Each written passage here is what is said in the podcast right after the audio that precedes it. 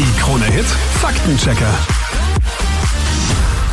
Wir sind die Kronit Faktenchecker Fake Aufdecker. Wir sind André Wolf von Mimikama. Hey André, ich bin der Flo von Krone Hit, unter anderem auch Faktenchecker vom Social Media Team. In der heutigen Krone Hit Podcast Folge, der Krone Hit Faktenchecker, geht's um zivilen Ungehorsam, ja, bis hin zur Revolution. Anhand eines sehr aktuellen Beispiels. Wir sprechen heute über einen Aufstand, der seine Fühler bis nach Österreich ausstreckt oder ausgestreckt hat. Landwirte, Unternehmer und äh, viele Trittbrettfahrer halten Deutschland in Atem, mal mehr, mal weniger. Es geht ja prinzipiell darum, dass das sogenannte Dieselprivileg äh, ausgehebelt werden soll. Was bedeutet, Bauern zahlen dann genauso viel Diesel wie alle anderen auch? Ganz einfach erklärt. Das war ja eigentlich die Grundlage der deutschlandweiten Proteste. Aber eigentlich, André, geht's noch um viel mehr, oder? Tatsächlich, das Ganze ist wesentlich tiefergehend. Diese Subventionen zu dem Agrardiesel, die sind ja jetzt gar nicht so groß. Es geht da nicht um die Massen von Geld, wie propagiert wurde, sondern hier geht es wirklich darum, dass eine Krise, dass wirklich ein, ein Thema war, ein existenzielles Thema auch am Ende politisch ausgenutzt wird und dann unterwandert wird. Und solche Protestaktionen, solche Demonstrationen, die natürlich einen legitimen Kern haben, das darf man nicht verdrängen, dann aber auch von extremen politischen Gruppierungen genutzt und auch vorangetrieben werden. Das heißt, da sind dann äh, auch AfD-Aktivisten dabei und viele mehr. Tatsächlich, so ist es wirklich. Wir haben also gesehen, diese Bauernproteste sind da. Da, da geht es im Thema halt darum, dass sie nicht wollen, dass die Subventionen abgeschafft werden. Logisch, keiner von uns möchte Geld verlieren. Das kann ich völlig nachvollziehen. Das ist auch normal. Das Ding ist, dass solche Interessen dann politisch ausgenutzt werden. Dann kommen halt Gruppierungen, da kommen halt AfD-Politiker oder noch extremere Gruppierungen hinzu. Dann wird dann direkt gegen die Ampelregierung, also die derzeitige Koalition in Deutschland gewettert. Da kommen dann auch Galgen beispielsweise ins Spiel. Man wollte hm. die hängen. Und dadurch wird etwas radikalisiert. Wir haben das auch gesehen, dass der Vizekanzler Robert Habeck bedrängt wurde in seinem Urlaub. Er war auf der Rückreise und wurde dann bedrängt von wütenden Personen, wirklich auch Bauern, aber auch Politikerinnen und Politikern dementsprechend. Und das ist halt der wesentliche Punkt. Wir haben es hier mit Krisen, mit Notsituationen zu tun. Die Krise ist jetzt nicht schwer, muss man dazu sagen, aber dass eben eine Notsituation von einer ja Sympathiegruppe genutzt wird. Landwirte sind nun mal Sympathiegruppen, das gehört dazu und dann unterwandert werden werden für politische Zwecke. Hm. Und dadurch kommt dann diese Radikalisierung ins Spiel. Dann wird dann halt ein Aufstand gemacht, dann wird ein Land lahmgelegt, wie in diesem Fall diese großen Demonstrationen mit den Traktoren, wo wirklich der Verkehr lahmgelegt wurde, um hm. wirklich auch ja Politik zu blockieren. Mhm, mhm. Sag, äh, mir ist ja aufgefallen auf äh, Twitter beziehungsweise auf X, wie es ja mittlerweile heißt, muss man korrekt bleiben, habe ich sehr sehr viele äh, so eher rechtspopulistische Politiker und innen gesehen, die dann so Selfie-Videos gemacht haben ne?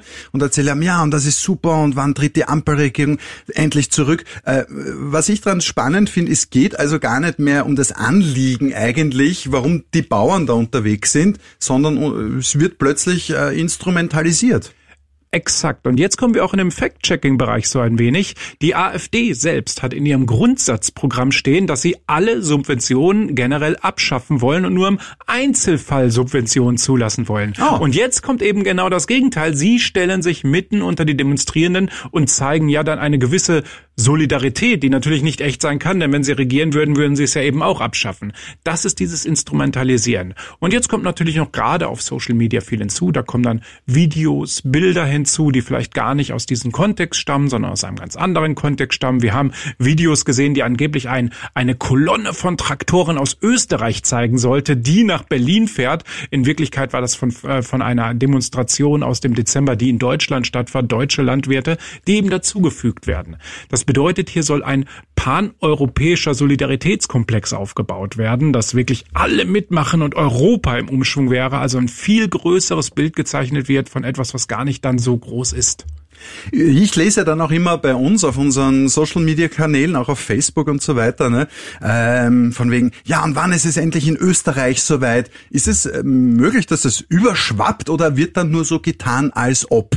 Das ist exakt das, was ich gerade gesagt habe. Es ist die Hoffnung, gerade bei radikalen oder extremen Gruppen, dass das überschwappt. Hier in Österreich wird das so nicht der Fall sein. Hier gibt es nicht die Debatte, dass ein, eine Subvention wegfällt.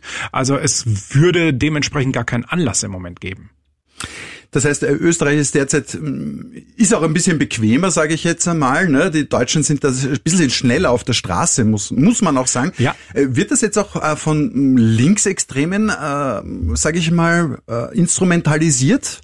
Grundsätzlich eher nicht. Das hat einen anderen, das hat einen anderen Grund, äh, gerade weil äh, im linken Bereich ein proeuropäischer Gedanke herrscht, im rechten Bereich eher der nationalkonservative Gedanke und da wird das eben dann gestreut, dass es diese Aufstände gibt und jedes Land blockiert wird und jedes Land in seine Kleinstaatlichkeit zurückkehrt. Äh, generell die Streikkultur international gesehen ist sowieso interessant, was du sagst. Die Deutschen sind da schneller auf den Barrikaden. Schauen wir nach Frankreich, ja. wenn es dort mal brennt, weil wenn irgendwelche Demos sind, dann brennt's richtig wichtig. Also wir haben natürlich verschiedene, in verschiedenen Staaten eine unterschiedliche Streikkultur. Die deutsche ist noch moderat, die österreichische ist tatsächlich ruhig. Relativ, ja, aber das sind oft die Linken mehr auf der Straße, ne? Ja. ja muss man sagen. Außer bei Corona, da war es ein bisschen anders. Da waren ja auch rechte Gruppierungen und aber auch witzigerweise linke Gruppierungen ja. zusammengeschweißt, kann man sagen. Wie, wie, dass das sowas mal vorkommt, hätte ich nie gedacht. Dass Hippies und Identitäre gemeinsam marschieren gegen eine staatliche Sache. Da haben wir es tatsächlich mit der allgemeinen Betroffenheitslage zu tun. Je größer die Betroffenheitslage, das können wir aus Krisen generell erkennen, desto größer die betroffenen Gruppen, die auch äh, auf die Straße beispielsweise gehen. So und extreme Gruppen lassen sich grundsätzlich leichter animieren oder leichter ja animieren äh, zu demonstrieren als moderate ruhige Gruppen und die ja Mitte der Bevölkerung, wie es gerne so gesagt wird, hm. ist eigentlich oft sehr ruhig und hat kein Interesse daran auf die Straße zu gehen, wenn sie nicht stark betroffen ist. Das ist ja das, es heißt auch immer wieder, den Menschen geht's noch zu gut. Ne? Man kann sie erst mobilisieren, wenn sie ihr Schnitzel nicht mehr im Teller haben. Siehst du das ähnlich?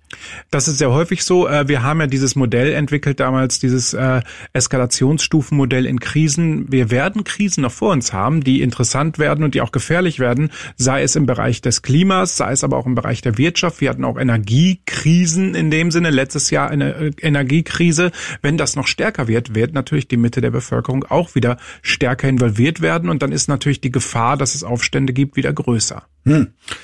Wir hoffen das Beste, dass sowas nicht passiert hm, und werden uns auf die Zukunft freuen trotzdem, oder? Wir müssen positiv bleiben. Grundsätzlich ja. Also ich denke mir immer, die Demokratie ist die einzige Staatsform, für die wir kämpfen müssen, wo wir auch dann bereit sein müssen, dafür einzustehen. Ich freue mich auf die Zukunft, denn ich werde einstehen.